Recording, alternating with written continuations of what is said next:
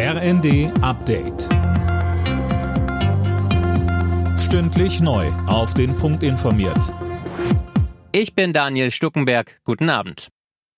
Die Kinderkrankenhäuser und Arztpraxen sind am Limit. Grund dafür ist vor allem das RS-Virus, das für Erkältungssymptome sorgt. Bundesgesundheitsminister Lauterbach hat jetzt ein Maßnahmenpaket angekündigt, das die Kliniken und Praxen entlasten soll.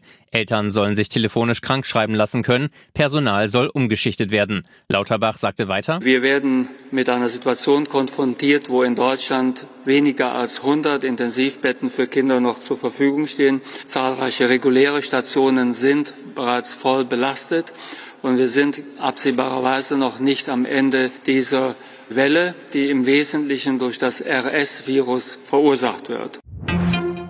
Mit großer Mehrheit hat der Bundestag dem Freihandelsabkommen CETA zugestimmt. Es soll den Handel mit Kanada erleichtern. Mehr von Jana Klonikowski. Damit das Abkommen in Kraft treten kann, müssen aber noch weitere EU-Länder zustimmen. Wirtschaftsvertreter begrüßen die deutsche Zustimmung. Umwelt- und Verbraucherschützer fürchten Nachteile. Außerdem hat der Bundestag die Energiepauschale von 200 Euro für Studierende beschlossen. Sie soll voraussichtlich Anfang des Jahres ausgezahlt werden. Und Häuser und Wohnungen dürfen künftig nicht mehr bar bezahlt werden. Mit dem neuen Gesetz sollen anonyme Käufe verhindert und so auch Sanktionen etwa gegen russische Oligarchen besser durchgesetzt werden.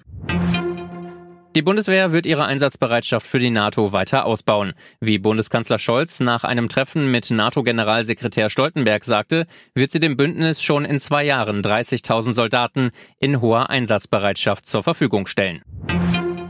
Marokko steht im Achtelfinale der Fußball-WM. Mit einem 2 zu 1 gegen die vorher bereits ausgeschiedenen Kanadier holte sich das Team sogar den Gruppensieg. Kroatien reichte ein 0 zu 0 gegen Belgien zum Weiterkommen.